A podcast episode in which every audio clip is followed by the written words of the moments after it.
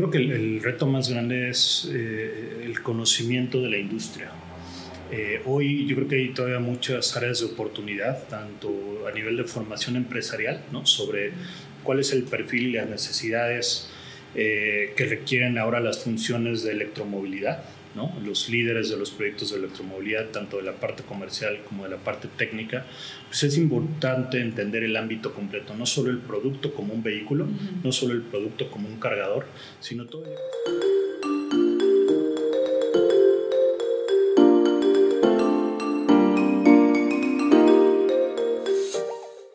Hola amigos, ¿qué tal? Bienvenidos a otro episodio de tu podcast Share Automotriz. De nuevo acá con contenido solo para ustedes. Gracias por vernos una vez más. Y vamos a hablar hoy sobre cargadores eléctricos. Para esto tenemos un especialista que es Daniel López de la empresa Evergo. Bienvenido, Daniel. ¿Qué tal? Muchas gracias por tenerme y un gusto poder platicar de ustedes, de nuestros planes en México.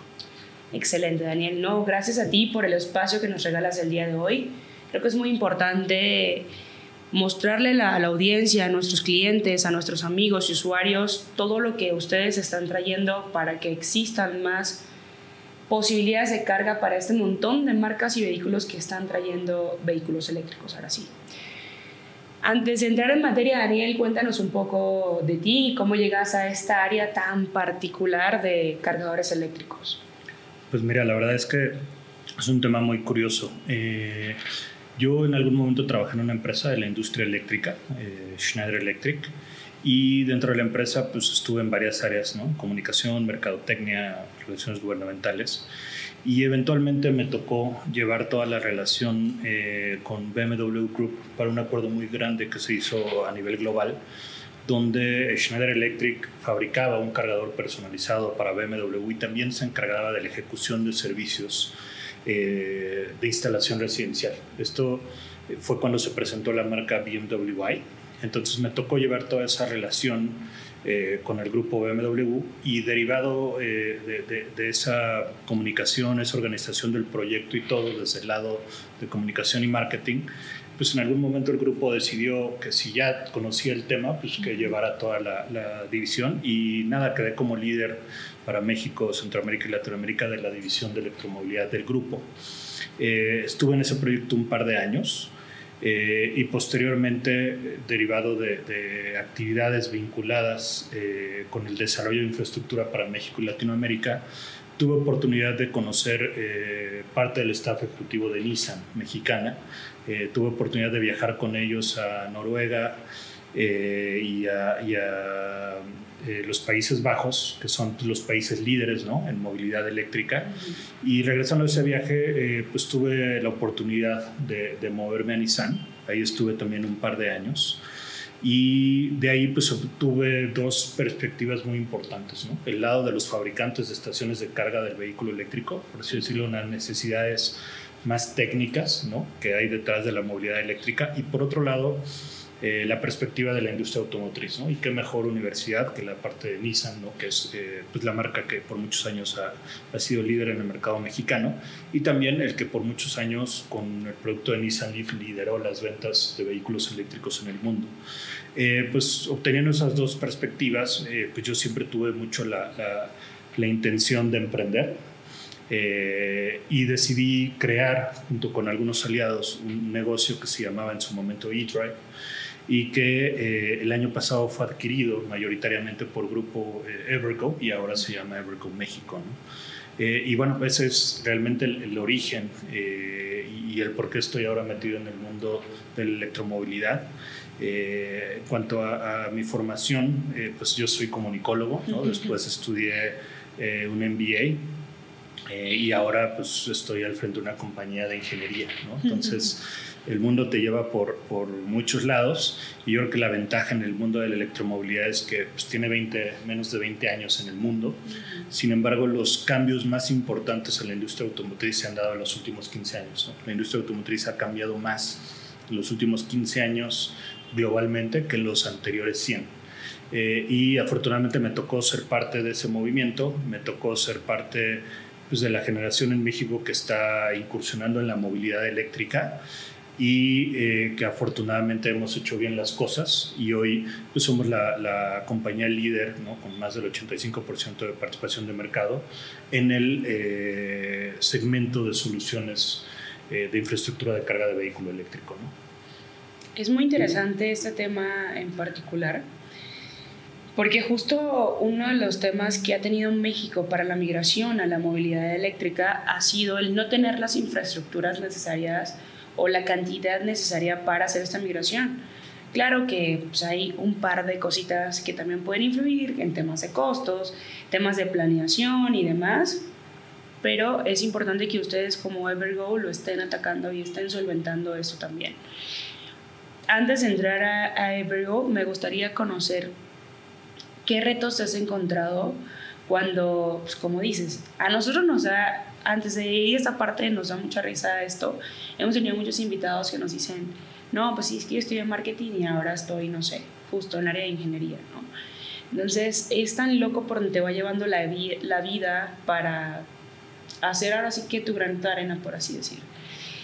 Cuéntanos un poco qué retos has encontrado dentro de este mercado tan particular. Yo creo que el, reto más grande es eh, el conocimiento de la industria.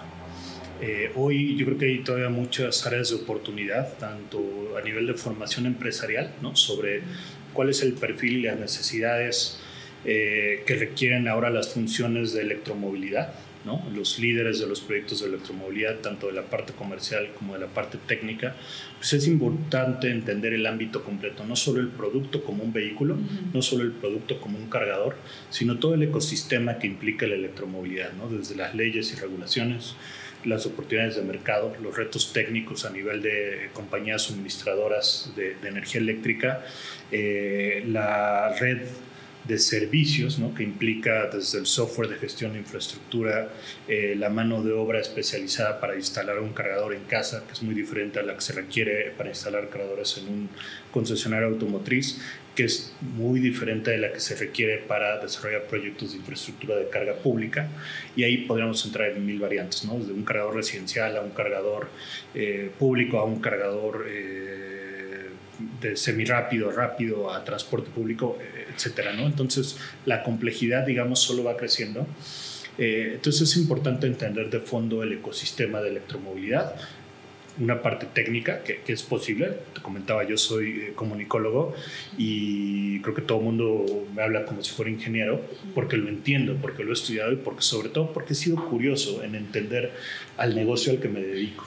Entonces creo que esa es una primera necesidad que yo vería tanto en la industria que fabrica vehículos eléctricos como eh, en la industria que crea los cargadores de vehículo eléctrico y también los jugadores como nosotros que se encargan del desarrollo de infraestructura. Eh, la otra parte es tener clara la visión de la industria automotriz. La industria automotriz va a la movilidad eléctrica, no hay vuelta de hoja y quien lo dude hoy todavía eh, pues está en un problema, ¿no? porque no hay una sola marca automotriz en el mundo que no haya anunciado que migrará su flota hacia la electrificación. Algunos tan pronto como ahorita venden más de la mitad de sus vehículos, sobre todo los, los fabricantes legacy o tradicionales, son eléctricos oferta. Eh, muchos de los nuevos jugadores como Tesla, como BYD, pues son 100% eléctricas oferta, ¿no?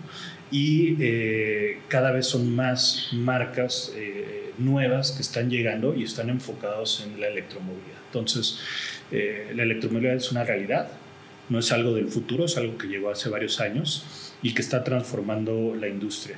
Eh, y el, tercer elemento que yo te diría eh, es la necesidad de profesionalizar el tema de electromovilidad en todos los sentidos. ¿no? Eh, y esto hay un área de oportunidad gubernamental, legislativa, regulatoria, hay un área de oportunidad en la parte del desarrollo de técnicos e ingenieros que requiere la industria y hay una área de oportunidad en el entendimiento de los jugadores eh, pues vinculados, ¿no? aunque no directamente y sí indirectamente, a la industria de la movilidad eléctrica. Y esto eh, me lleva y hago referencia a estas primeras colaboraciones que yo tuve con, fabricantes de estaciones de carga, donde hay que entender el modelo de negocio. Yo en ese momento, este grupo al que pertenecía, pues, se dedica al suministro de productos eléctricos a través de una red de canales, que son los distribuidores eh, de producto eléctrico, y así no se vende la solución de carga de vehículo eléctrico. Entonces, eh, tenemos que adecuarnos ¿no? a, a, las nuevas necesidades del mercado. Y luego tenemos, eh, al menos en mi experiencia en la industria automotriz, como responsable de, de, del desarrollo de una división de negocios, pues siempre se empujaba que cuántos vehículos vendiste. Y mi función no era de ventas y eso lo seguimos viendo hoy todavía con nuestros clientes, eh, que la persona dedicada a movilidad eléctrica se le responsabiliza sobre las ventas y son funciones completamente diferentes. ¿no? Uno es crear el ecosistema para que se pueda vender el vehículo eléctrico y esa debe de ser la función. La gente de ventas tiene que entender que el vehículo eléctrico tiene que tener el mismo trato que el resto de los vehículos de su line-up, eh, con las peculiaridades de necesidades de carga, pero que ahí empatan con esa persona que se encarga de garantizar el ecosistema eh, de electromovilidad. ¿no? Entonces yo te diría que esos son los tres aspectos eh, que, que, hoy veo o percibo que todavía tienen áreas de mejora y, y, efectivamente está poco a poco transicionándose en el camino. ¿no?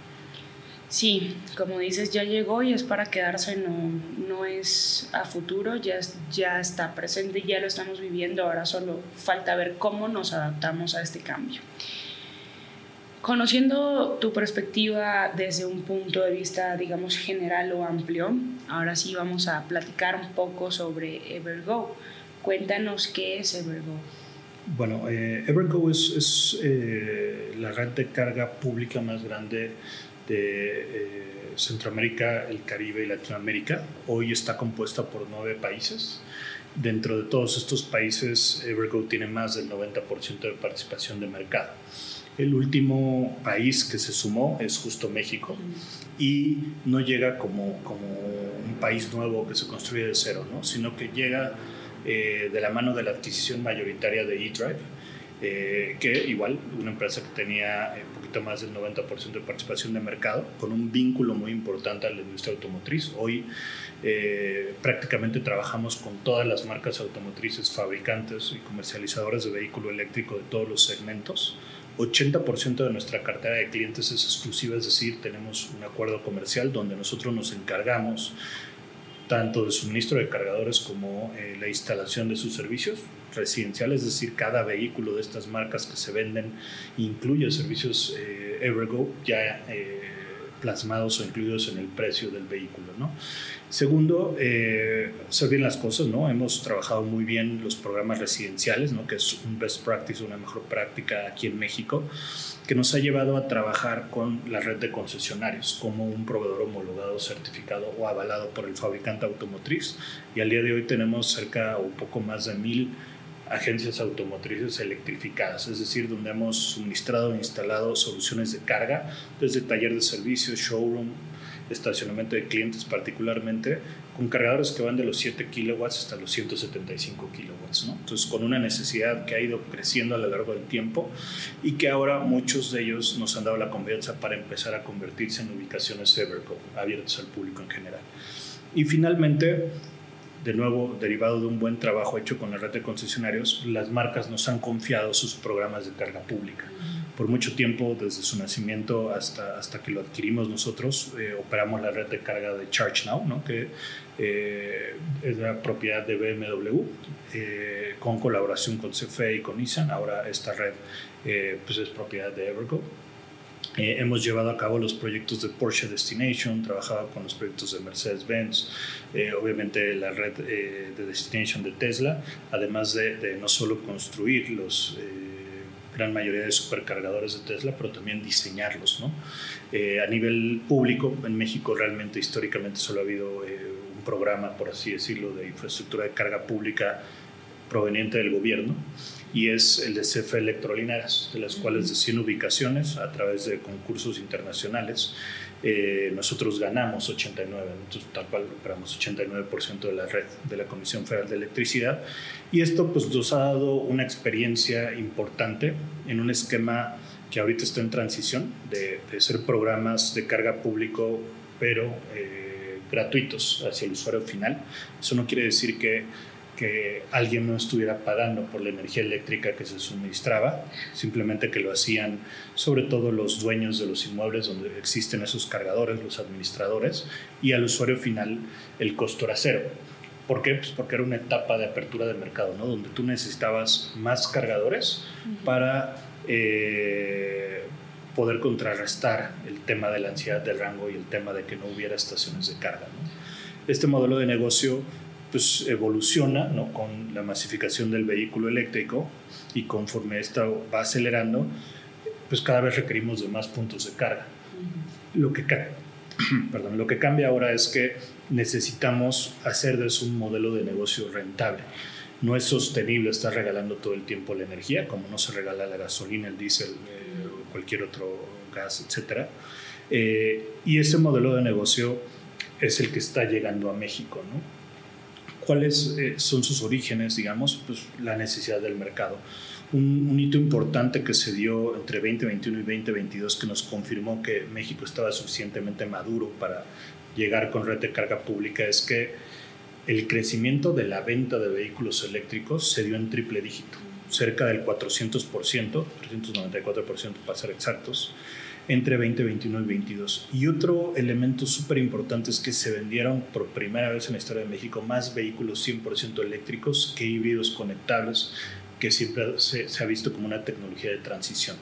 Eso a nosotros nos marcó un momento de que era momento de empezar a trabajar en la red de carga pública. Eh, y luego tenemos otro indicador eh, eh, más cercano, más actual, que es las inversiones de la industria automotriz en manufactura en México.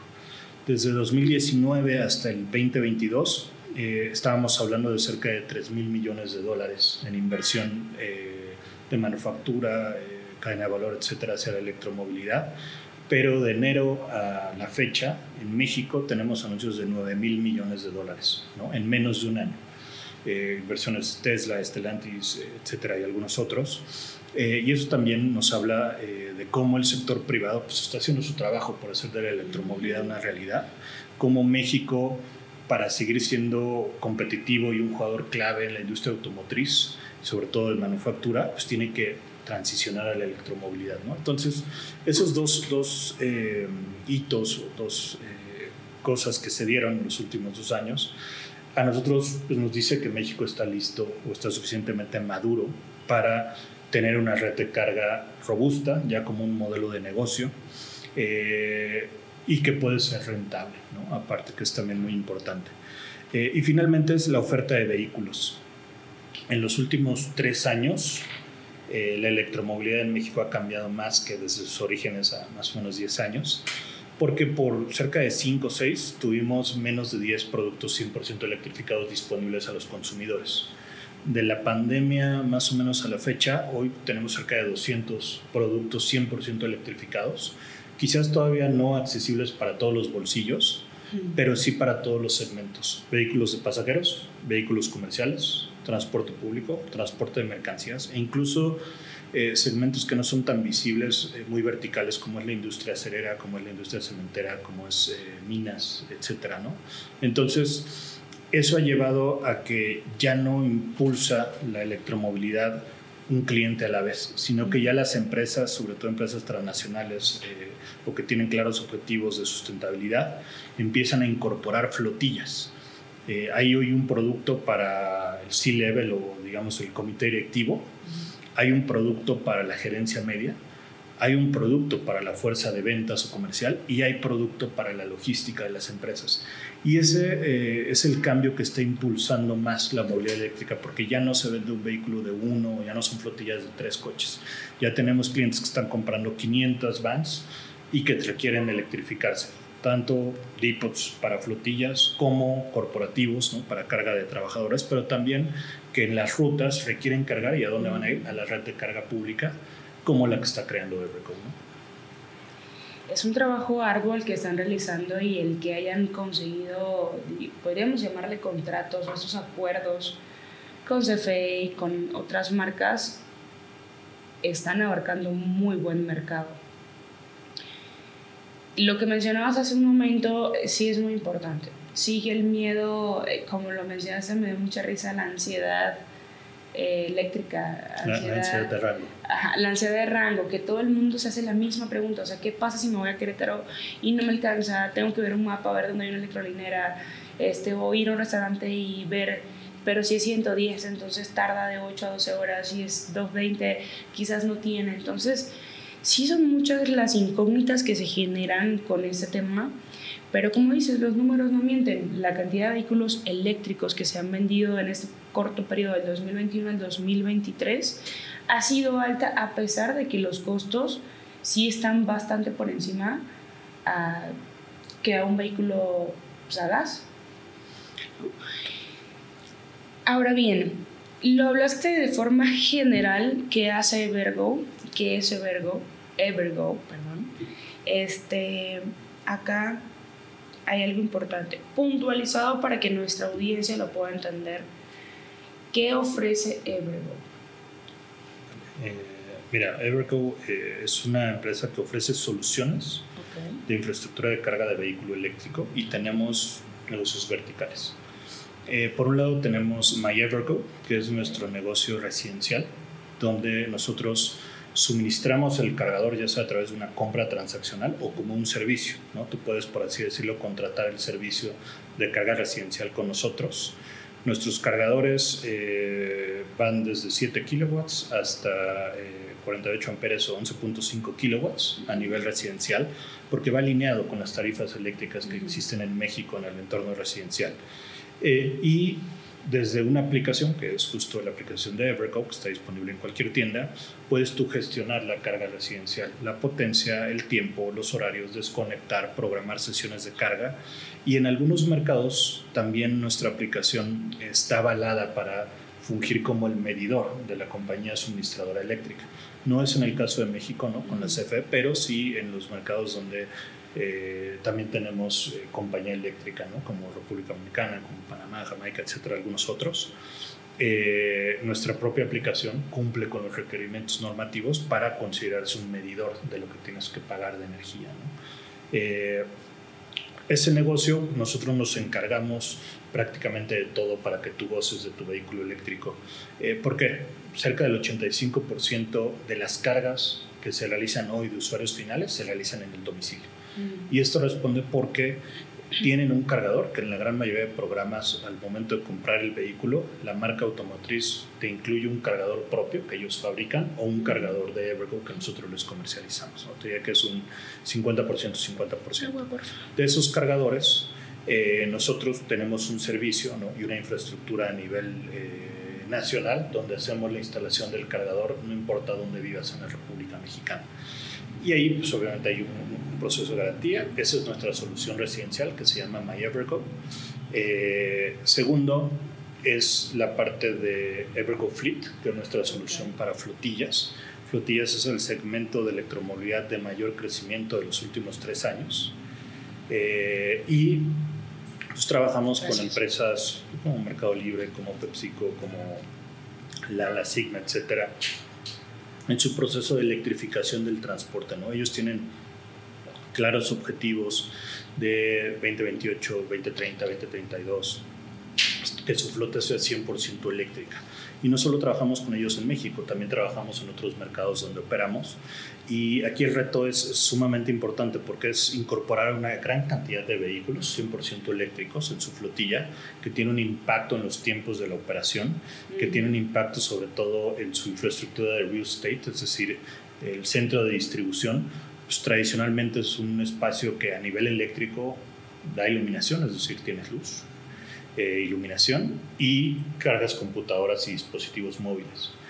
Cuando tú quieres conectar 20, 50 o 100 cargadores de vehículo eléctrico, pues la infraestructura eléctrica está muy rebasada. Entonces tienes que hacer una actualización, que son inversiones grandes, cambiar la subestación eléctrica, validar que el suministrador eléctrico te puede entregar la potencia que necesitas, pagar por esa eh, potencia eléctrica, montar la estación, comprar los cargadores y para este tipo de negocios no se requieren o, no es recomendable cargadores básicos que solo carguen.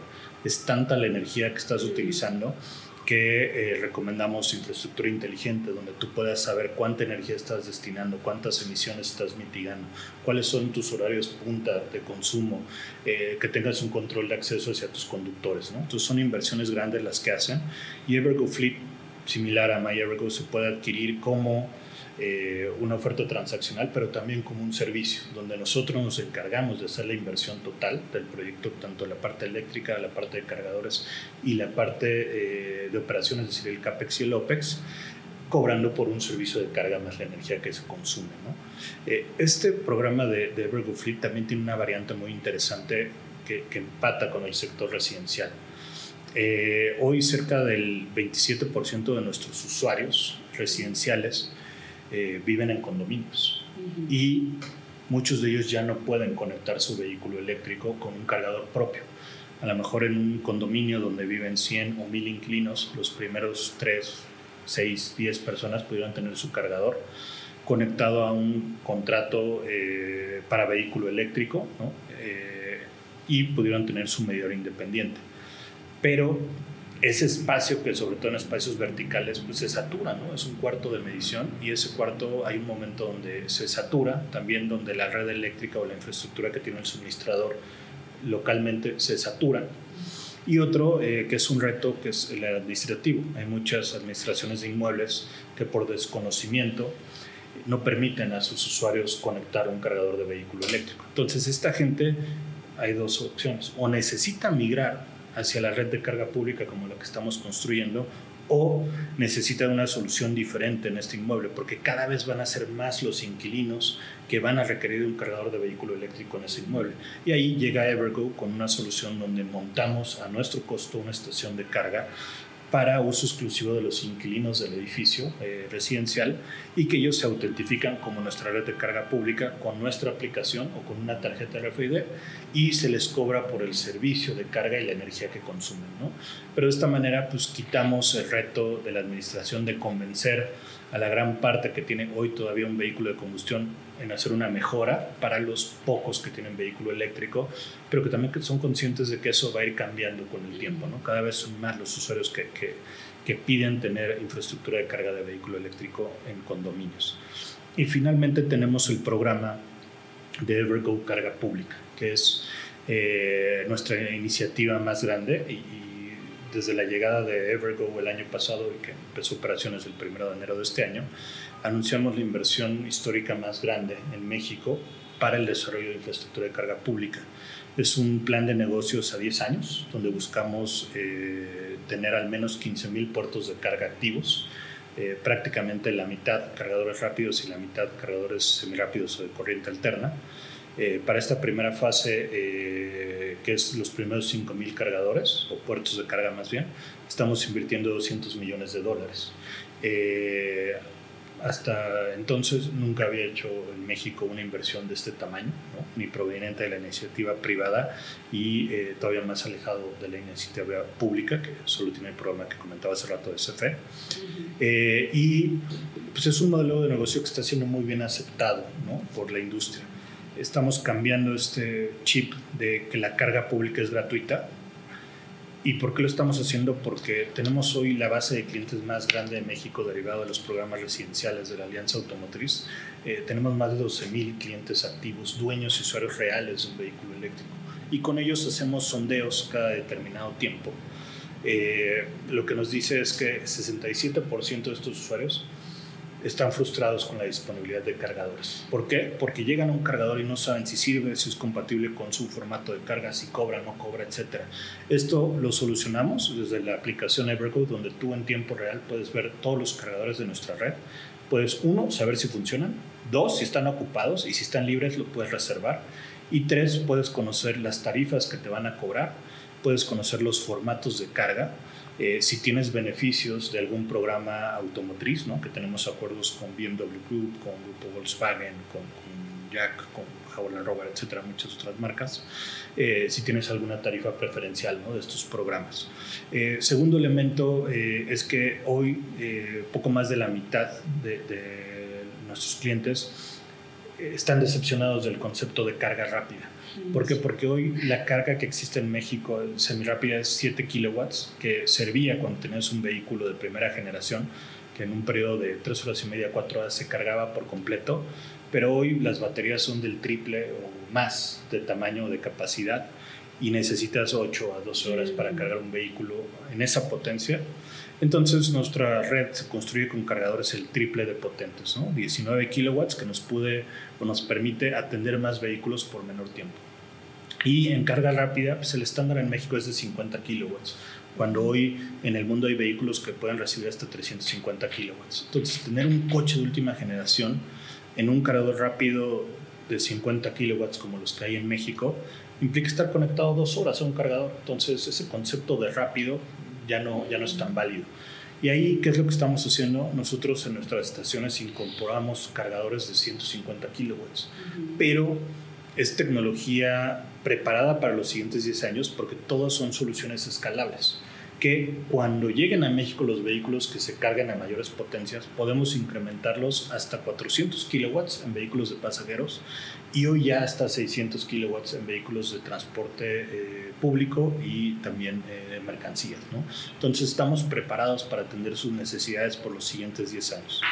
Y finalmente hacemos el vínculo de todos los usuarios que en un entorno residencial, sobre todo condominios horizontales y verticales, ya no pueden tener un cargador propio y van a tener que ir a cargar en la red de carga pública y pues de preferencia en carga rápida. Entonces así es como nuestras tres eh, unidades de negocio, My Evergo, Evergo Fleet y Evergo Carga Pública, atienden las necesidades actuales que venimos atendiendo desde hace ocho años muy, con, con mucho éxito y incorporando un nuevo modelo de negocio que es la carga pública.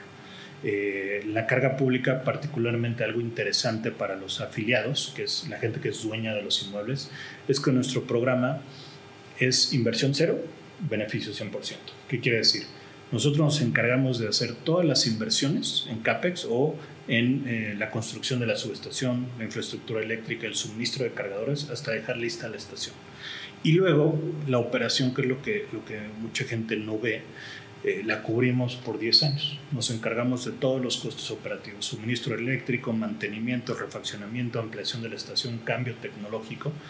Y de lo que cobramos a nuestros usuarios, a ellos mes a mes les regresamos un porcentaje. Entonces, tener una estación de carga Evergo, ser un host, le llamamos nuestros afiliados Evergo, no solo no te cuesta, sino que te va a generar dinero pero también lo más importante es que te va a crear una base de usuarios cada vez más grande, de usuarios de vehículo eléctrico, que tienen un ticket de consumo 2.5 veces mayor al ticket de consumo de un usuario de un vehículo de combustión interna, que permanece en tu establecimiento, eh, sobre todo en el segmento retail, cerca de 120 minutos, esto es 50 minutos más que el usuario promedio que es mucho más fiel porque el que tiene un vehículo eléctrico, y te lo digo yo hasta por experiencia que llevo eh, ocho años manejando vehículo eléctrico, eh, tú vas al cine donde hay cargadores, tú vas al supermercado donde hay cargadores, en tu oficina hay cargadores de vehículo eléctrico y tu rutina pues, se vuelve en sitios donde hay infraestructura de carga.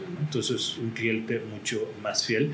Y finalmente, a costo de Evergo, con la inversión de Evergo, aportamos a que ellos cumplan sus objetivos de sustentabilidad. Eh, los que tienen eh, indicadores ESG, les damos toda la información. Eh, que también hay un movimiento importante hacia la gente que compra bienes raíces, a la gente que alquila oficinas, a que apuntalan cada vez más a sitios que son sustentables o que tienen una política amigable con el medio ambiente. ¿no? Sí, es es un tema muy interesante, amplio, muy amplio. Mencionaste varias cosas interesantes de las cuales me surgieron un par de dudas. Uno, los cargadores eléctricos de Evergo son adaptables, tienen adaptadores, van a una marca en específico. ¿Cómo hacen para tener esta disponibilidad para todas las marcas o los diferentes tipos de cargadores que existen? Mira, esa es una pregunta súper importante, eh, sobre todo en un mercado no regulado como es México, donde todos los formatos de carga existen, ¿no? el formato norteamericano, que es el tipo 1 en carga de corriente alterna, o combo 1 en carga rápida, donde existe el tipo 2, que es un formato europeo, y combo 2 en, en carga rápida europeo, el formato exclusivo de Tesla. Y luego tenemos eh, GBT, de las marcas de origen chino, que, que, están llegando muy fuerte no solo a México, a toda Latinoamérica, eh, tanto en corriente alterna GBT y en carga rápida GBT. Y todavía también tenemos un formato que, que prácticamente va saliendo de la industria que se llama Chademo, que utilizan marcas japonesas como eh, Nissan y, y, Mitsubishi, que también ya lo están dejando de utilizar, pero hoy todavía hay usuarios. Eh, esto implica un reto eh, no solo para la futura regulación que se quiere hacer, para los fabricantes de vehículos, porque tienes que tener adaptaciones eh, o tropicalizaciones por mercado, según responda la, la regulación local y para los que nos, como nosotros desarrollamos, que no somos fabricantes de estaciones de carga de vehículo eléctrico, sino eh, tenemos acuerdos con los principales eh, fabricantes de estaciones de carga del mundo, uh -huh. Es una inversión más costosa, pues tenemos que adquirir cargadores de diferente formato. En la parte de carga de corriente alterna, eh, yo te diría que la necesidad del usuario final está cubierta porque hoy los vehículos eléctricos, por ejemplo Jack, que usa un formato chino, a todos sus clientes les entrega un adaptador.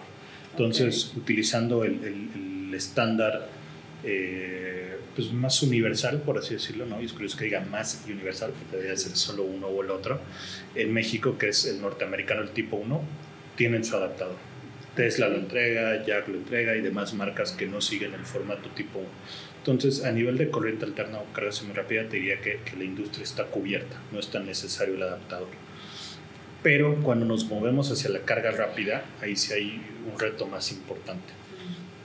Eh, uno, porque el costo de esos adaptadores es, es alto, ¿no? Estamos uh -huh. hablando de, de, arriba de 400 dólares por un adaptador, que para un usuario final, salvo que requieras o dependas de la carga rápida, no lo vas a adquirir.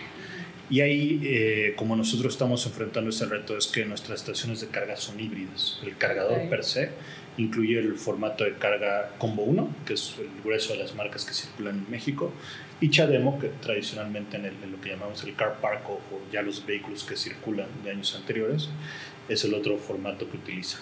A partir de Q4 de este año empezamos a montar nuestras estaciones de carga con formatos GBT, es uh -huh. decir, ya vamos a cubrir todas las necesidades e incluso estamos trabajando a futuro. Eh, los últimos meses hubo un cambio muy importante que, que, a lo mejor no se escuchó tanto de ello en México, pero en Estados Unidos muchos fabricantes automotrices decidieron adoptar el formato NACS, que es el formato que creó Tesla uh -huh. para sus vehículos. Y sobre todo eh, los primeros tres anuncios pues, son los vehículos, eh, los fabricantes que representan el 80% del mercado de eléctricos en Estados Unidos. ¿no? Entonces, más marcas se sumaron y eh, al México estar mucho más acercado a la regulación norteamericana, pues parece que algunos los van a traer en esos mismos formatos a México. Entonces eso representa un reto para nosotros porque podemos decir que de 2025 en adelante puede que tengamos vehículos que traigan el formato de Tesla que no sean Tesla. ¿no? Entonces, eh, nosotros con nuestros eh, partners que fabrican estaciones de carga ya estamos en procesos de certificación de cargadores híbridos que incluyan tanto eh, como uno como Tesla. Y al final lo que va a ocurrir es que nuestras estaciones de carga tendrán cargadores eh, con estándar norteamericano, con estándar chino y eh, si llega más de la mitad del mercado a México con formato NAX, también con el formato NAX. Y de esa manera es como atendemos y como eh, al mercado le transmitimos que somos la única marca con una red de carga realmente universal, que puede atender las necesidades de carga de todos los formatos. Eh, otro elemento importante es que toda nuestra tecnología es al triple de potencia de carga de lo que está acostumbrado el mercado. Y en carga rápida, todos nuestros cargadores son arriba de 1000 volts aunque suene algo muy técnico, uh -huh. esto quiere decir que no vamos a tener limitantes para cargar ni vehículos, ni camiones, ni vans comerciales, porque ya estamos eh, en el estándar máximo posible. ¿no? De ahí todo lo de abajo puede cargar y hacia arriba no hay. Entonces okay. garantizamos que hay una compatibilidad con todos los productos que se venden en México sin importar el segmento. ¿Estas estaciones de carga pueden ser alimentadas por paneles solares? Sí, claro. Eh, obviamente se requiere una extensión o una granja solar bastante amplia, eh, pero justo ahí es donde entran esquemas híbridos. Y aprovecho esta pregunta para platicarte un proyecto muy novedoso que estamos por aperturar. el, grupo Evergo pues, está basado en, República Dominicana, ¿no? donde está nuestro holding company, que es Grupo Interenergy, y la empresa pues, es un grupo energético que genera, distribuye y comercializa energía eléctrica, sobre todo renovable, y particularmente en, la compañía eléctrica que tenemos en Punta Cana, que se llama CPEN, eh, es una de las compañías más innovadoras del segmento. Tenemos el Smart Grid más smart, por así decirlo, de toda la región. Ahorita acabamos de anunciar el año pasado una inversión de mil millones de dólares para construirlo en carbono neutral. Entonces imagínate el trabajo que se tiene que hacer para convertir una compañía eléctrica en carbono neutral. Son muy pocas las que hay en el mundo y nosotros eh, somos uno de los pioneros en toda la región. Aquí estamos lanzando este año un concepto que llamamos Evergo Connect, que es el símil a una gasolinera, a una estación de servicio, pero solo para vehículos eléctricos. Y para vehículos eléctricos me refiero al ecosistema completo. Son estaciones eh, donde todo el techo es solar, como no podemos eh, en su máximo uso garantizar que la energía que se genera en el momento es suficiente para cargar todos los vehículos de una vez, tenemos almacenamiento de energía en sitio, es decir, eh, battery packs o, baterías enormes que todo el tiempo están almacenando energía y cuando llegan los vehículos te lo entregan directamente sin tener que obtener energía de la red eléctrica. De esta manera garantizamos que son cero emisiones. Y la estación eh, todos son cargadores de arriba de 200 kilowatts ¿no? en carga rápida. Tenemos espacio para vehículos de pasajeros comerciales, transporte público y aparte atendemos cualquier vehículo de micromovilidad. Es decir, puedes llegar con tu scooter, tu bicicleta y cargarlo. Eh, también lo padre de este concepto es que es un espacio donde obviamente hay un área de retail, ¿no? es decir, algo de café, algo de restaurante, hay coworking, si perteneces a la red de Evergo, hay espacio para niños, juegos, ¿no? para que también ellos puedan distraerse, comida y todos los partners que se suman a este concepto, eh, pues también tienen que garantizar que sus procesos, etcétera, pues buscan las emisiones, incluso en el manejo de residuos. Entonces, eh, es un sitio muy, muy, es el concepto de lo que viene para Everco, ¿no? Esto lo estamos inaugurando en la zona de Bávaro en este trimestre. Eh, al final del año tendremos dos operacionales en República Dominicana y el siguiente país donde queremos traer este modelo de negocio precisamente es México. ¿no? Entonces, probablemente a finales del siguiente año, si no es que inicios del 2025, estaremos aperturando las primeras estaciones de Evergo Connect en México que ya será una estación alimentada 100% por energía renovable, con almacenamiento en sitio para poder garantizar que será 100% eh, renovable. Eh, entonces, la respuesta es sí es posible y ya se están creando esos modelos de negocio, incluso nosotros mismos en Latinoamérica. Debo admitir que han pensado en todo, o en casi todo. La verdad sí es importante aprovechar lo que tenemos para darnos un par de días más o pues, movernos hacia, este, hacia esta nueva forma de vida que es la electromovilidad y buscar la forma que he visto muchas empresas están enfocados en facilitar la vida para estos usuarios que prefieren mil veces la electromovilidad, pero que siguen teniendo un par de dudas y trabas por no contar con esta infraestructura, ¿no? O que justo como mencionas, sea un plan largo, a largo plazo. Eh, es muy interesante el tema de la fabricación de vehículos con el tipo de cargador de Tesla. Este, no sé por qué se me figuró como, como un iPhone que puedes cargar con, con cable tipo C. Algo así se me figuró y me dio mucha risa porque el que ellos aperturen la posibilidad que puedas utilizar este NAX en otros vehículos, no sé si solo americanos o chinos también. Eh, bueno, es, creo que pones un ejemplo perfecto, ¿no? Hoy hay ciertas regiones del mundo, por ejemplo la Unión Europea, que al mercado de celulares eh, todos deben de tener el mismo cable para que puedas cargar cualquier marca de celular. Algo similar está pasando en la industria automotriz. En este caso Tesla, que creó su propio formato, pues abrió la patente, ¿no? Es una patente, eh, es un desarrollo propio, pero abierto al mercado y que muchos han decidido adoptarlo eh, pues porque tiene ciertos beneficios, pero también porque la red de cargadores de Tesla, que es el primero que empezó con crear sus supercargadores, eh, tiene una gran cobertura. Eh, y eso hace que los usuarios lo identifiquen muy bien, que sepan que el nivel de disponibilidad de la red es de los más altos y por ende que tu decisión, si es posible cargar una de sus estaciones, eh, pues estarías dispuesto a hacerlo. En el caso de México, yo diría que eso es lo que estamos buscando atender adelantarnos eh, al mercado, ¿no? porque hoy, aunque el mercado es creciente, representa menos del 0.5% de todos los vehículos que se venden. Pero esto no debe de verse de manera negativa, al revés, esto debe de verse con que el potencial de crecimiento de la industria automotriz electrificada solo tiene hacia arriba, no hay hacia abajo. A diferencia de lo que vemos en combustión interna, donde tenemos, pues, eh, por ahí tuvimos un hito hace algunos años eh, si no me equivoco, más de, de 1.200.000 vehículos que se comercializaron ¿no? y, que México espera que comercialice más, pero no ha rebasado ¿no? esos hitos. En el tema de los eléctricos, todos los años hay un crecimiento de doble y triple dígito según híbridos conectados o eléctricos y solo hay eh, opción para mayor crecimiento.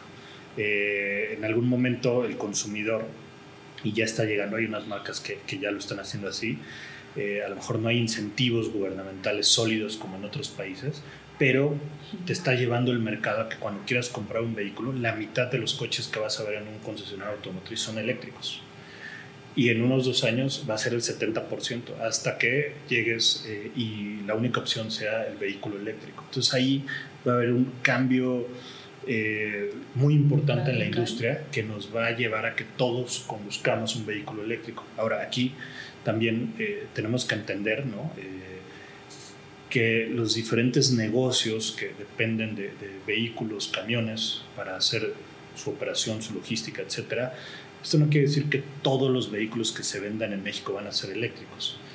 Hay oportunidad y hay segmentos para todos. ¿no? Ahí viene hay opciones del hidrógeno, ¿no? que con sus mm. cuestionamientos cubre ciertas necesidades de mercado. Hay vehículos que permanecerán en combustión interna. Eh, no es el único medio de transporte el vehículo, ¿no? Eh, a lo mejor en México todavía no se da, pero en Europa el tema de las lanchas, barcos hacia la electrificación está siendo muy, muy fuerte. El tema de los transportes eh, de largas distancias, pues pareciera que el hidrógeno tiene cierto sentido, ¿no? También viene la parte de aviones, helicópteros, entonces el umbral de crecimiento eh, de la industria de la electrificación del transporte en general solo va a crecer. Y hay un momento donde incluso empresas como nosotros y los demás que lleguen no nos vamos a dar abasto de la demanda eh, con la oferta que podremos traer al mercado. Esto ya pasa en Europa, ya pasa en Estados Unidos, donde la necesidad de cargadores, de instaladores, de operadores, no se cubre y empiezan a darse este tipo de convenios donde eh, privados, marcas automotrices, por atender esa, esa demanda, eh, perdón, esa oferta del mercado, esa demanda, porque sí, al final son los dos, eh, empiezan a hacer estos acuerdos que en algún momento no te hubieras imaginado. ¿no? Y tiene implicaciones en el mercado que empresas como nosotros pues buscamos anticiparnos para estar listos si es que se llega a desplegar en México. Es que es muy es muy importante y es complicado porque ahorita nada más imaginándome las filas que a veces veo en una gasolinera para cargar gas que es en cinco minutos, o sea, te coloco, te lleno, pagas y te vas. ¿Qué pasaría nada más hablando de la Ciudad de México? Si no existieran o si no avanzamos un poco para instalar los cargadores de 30, 40, 50 minutos. Sí, sí en mi cabeza por el momento es un caos. Por el momento es un caos. Sí, además que los seres humanos no estamos acostumbrados a tener paciencia y me incluyo. El ser humano no está acostumbrado a, que te dicen 20, 30 minutos y hablemos del celular que es algo muy sencillo. Se te quedó sin batería, al 5% ya lo estás conectando y al 50 ya lo necesitas otra vez y otra vez lo sacas. Entonces, te compras un cargador que te lo cargue en 30 minutos. Sabemos que también tiene sus riesgos las cargas rápidas con respecto a la vida útil de la batería. Entonces, es un, es, es una, es un reto. totalmente. Y, yo creo que justo aquí es donde el vehículo eléctrico tiene una ventaja sobre otro tipo de, de, vehículos, eh, sobre todo tren motriz a base de combustibles fósiles porque no estás obligado a ir a una estación de servicio o una gasolinera. Tienes la versatilidad de que puedes cargar en tu casa. Eh, todos estos negocios que te platico es porque se están dando, ¿no? Por ejemplo, yo eh, digo, tengo poco más de ocho años manejando vehículo eléctrico, tengo cargador en casa, llego a mi oficina, hay cargadores en la oficina, voy a ver a mis clientes de la industria automotriz, tienen cargadores de vehículo eléctrico en sus corporativos, voy a las plantas de nuestros clientes, tienen cargadores de vehículo eléctrico en sus plantas y en el camino, en las carreteras, hay ya cargadores en las gasolineras, ¿no? Entonces, eh, ¿qué cambia? Que antes en el concepto de combustión interna, tú tenías que adaptar tu rutina, ¿no? y precisamente cada vez tenemos menos tiempo, menos pacientes, etcétera, a ir a cargar combustible. Y eh, ahí todavía tenemos el factor donde a fin de mes hay ciertas estaciones que se llenan, ¿no? antes de que se dé el cambio de precio. En el caso del vehículo eléctrico, la carga se adapta a tu estilo de vida, se adapta a tu rutina, porque tú realizas las cargas de manera acumulativa. No en todos lados lo cargas al 100%. Si estás dos horas en tu casa o en tu condominio, acumulas esa energía de dos horas conectado. Si vas a la oficina y estás ahí una hora o seis horas, acumulas esa energía y ya posiblemente hayas cargado el total. Si vas al supermercado, al cine, al gimnasio y en ese recinto hay cargadores, acumulas el tiempo que haces ejercicio, es decir, no desvías tu rutina. Y la carga rápida sobre todo aplica cuando haces trayectos largos, es decir, en carreteras interciudades que de por sí las harías ¿no? en un vehículo de combustión y también donde normalmente aprovechas para hacer una escala al sanitario, donde te compras un café, pasas a la tienda. Entonces, ahí eh, hay, un debate entre realmente la parada en una gasolinera en carretera dura 5 minutos o realmente te echas como 20 minutos en lo que vas al café, pasas al baño, tus hijos pasan al baño, compras los snacks. En ese tiempo ya recuperaste el 20%. Con nuestra tecnología de carga y nuestra potencia, el 80% de los kilómetros que te puede dar tu vehículo. Estamos hablando de entre 350 y 400 kilómetros. ¿no? Eh, entonces, creo que el vehículo eléctrico presenta esa versatilidad que se adapta mejor al estilo de vida de cada uno y a los lugares donde se mueve. Eh, pero claramente es un reto. Ahorita estamos hablando de que menos del 0.5% de los usuarios tienen vehículo eléctrico y hoy la red, eh, al menos a nivel perceptual, no es suficiente. Eh, por eso, pues, programas como el nuestro de construir en 10 años 15.000 cargadores llegan a resolver muchos de esos retos. Y no seremos el único jugador. Al final esto requiere de un esfuerzo compartido entre la parte gubernamental, la inversión privada, los fabricantes automotrices. ¿no? Eh, y te diría que me parece que los, los segmentos privados están haciendo su trabajo. La manufactura de vehículos eléctricos cada vez es más eficiente, el costo de las baterías va disminuyendo. Sí tienes un punto, ¿no? Cuando señalabas que el vehículo enchufable o eléctrico es más costoso, pero esa diferencia, ese gap entre el vehículo de combustión y el eléctrico cada vez se reduce más. Hoy hay varios casos en México que por menos de 100 mil pesos ya tienes el vehículo eléctrico, que a lo largo de toda su vida operativa de 5 años te va a representar ahorros del 80%. Entonces, la, decisión inteligente es hacia la electrificación. Eh, y eso pues, creo que son elementos que, tenemos que considerar y también creemos o esperamos al menos que conforme se vaya detonando el mercado, eh, la parte gubernamental también nos apoye. Y empezamos a ver reacciones, ¿no? Por varios años eh, tuvimos paradas las conversaciones con entidades federales y locales y se retomaron, ¿no? Se trabajó en una hoja de ruta, ahí hoy este, de los eh, aspirantes eh, de movimientos políticos han incorporado dentro de sus, de sus visiones, ¿no? por así decirlo, eh, la parte de la electrificación del transporte, de los vehículos eléctricos, de la infraestructura, de la energía renovable, que todo eso al final crea el ecosistema de movilidad eléctrica. Entonces también vemos por ahí signos de reacción ¿no? que nos hacen pensar positivo a que serán un factor eh, impulsor de la movilidad eléctrica, ¿no? Y que no, no, no, más solo estarán viendo lo que hacemos los privados. Sí, yo creo que esto es un trabajo en equipo. Creo que hasta lo pienso, más que creer, que todos los establecimientos privados que tengan accesibilidad a tener una electrolinera o una estación de carga para vehículos eléctricos podrían fácilmente sumarse y más si está contemplado el comenzar a cobrar este tipo de servicios, ¿no? Pues La verdad es un tema que podríamos pasar hablando por horas y horas y horas porque es muy interesante y es muy complejo.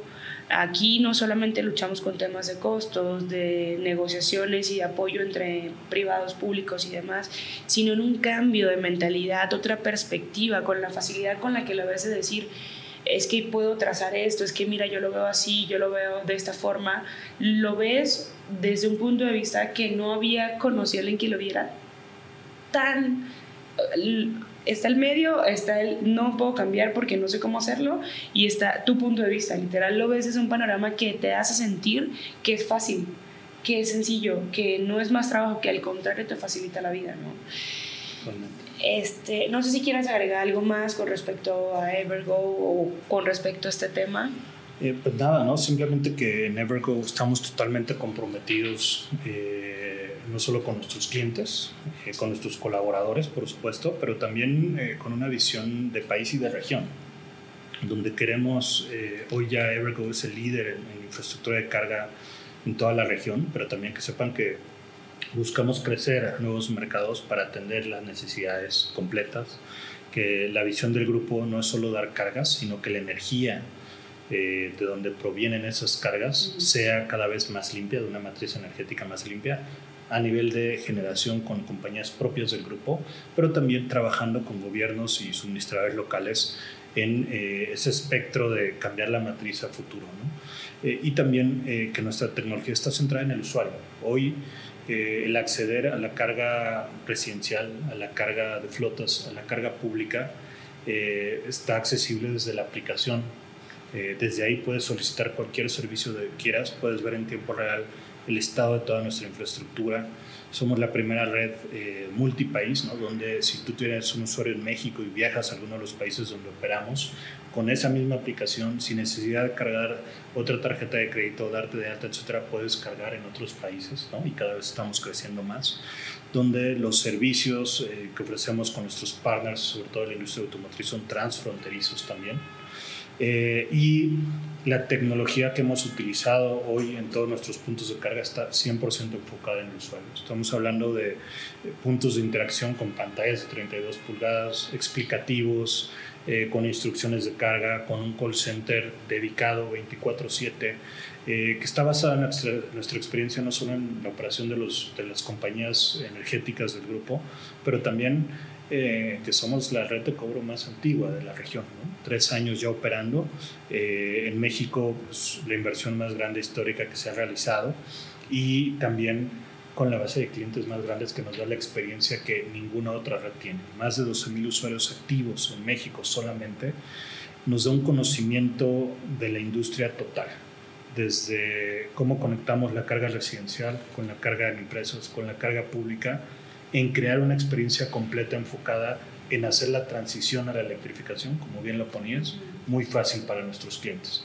El no se lo hemos quitado a todos los segmentos, y hoy, con esto que, que, tenemos disponible en México para la electrificación en cualquier ámbito, creo que la respuesta es sí. ¿Y quién lo puede hacer? Evergo. Sí, la verdad sí. Yo creo que para que toquemos todos los puntos importantes y dudas que podamos tener respecto a este tema, porque nos falta tocar mucho precios, este, opciones para camiones, hablando. Es un tema muy extenso, ¿no? Pero la verdad nos, nos alegra mucho que nos hayas acompañado el día de hoy. Gracias por toda esta información tan valiosa para nuestra audiencia también que pueda conocer un poco más de quiénes son, qué ofrecen, aperturar la mente gracias a la visión que otras personas que vienen acá a compartirlo desde su perspectiva, puede que esto ayude un poco a acelerar este cambio, esta aceptación, a migrarnos. De igual forma, en la parte de la descripción de este video van a encontrar eh, las redes sociales y la página web de Evergo para que puedan conocer un poco más. Como les mencioné, es un tema muy extenso, muy largo. Em, y bueno, por el día de hoy esto ha sido todo. Recuerden suscribirse, activar las notificaciones en nuestro canal de YouTube, seguirnos en redes sociales y no perderse los próximos episodios. Esto ha sido todo por el día de hoy. Te agradezco muchísimo la compañía y la información. Nos vemos en un próximo episodio. Hasta luego. Hasta luego.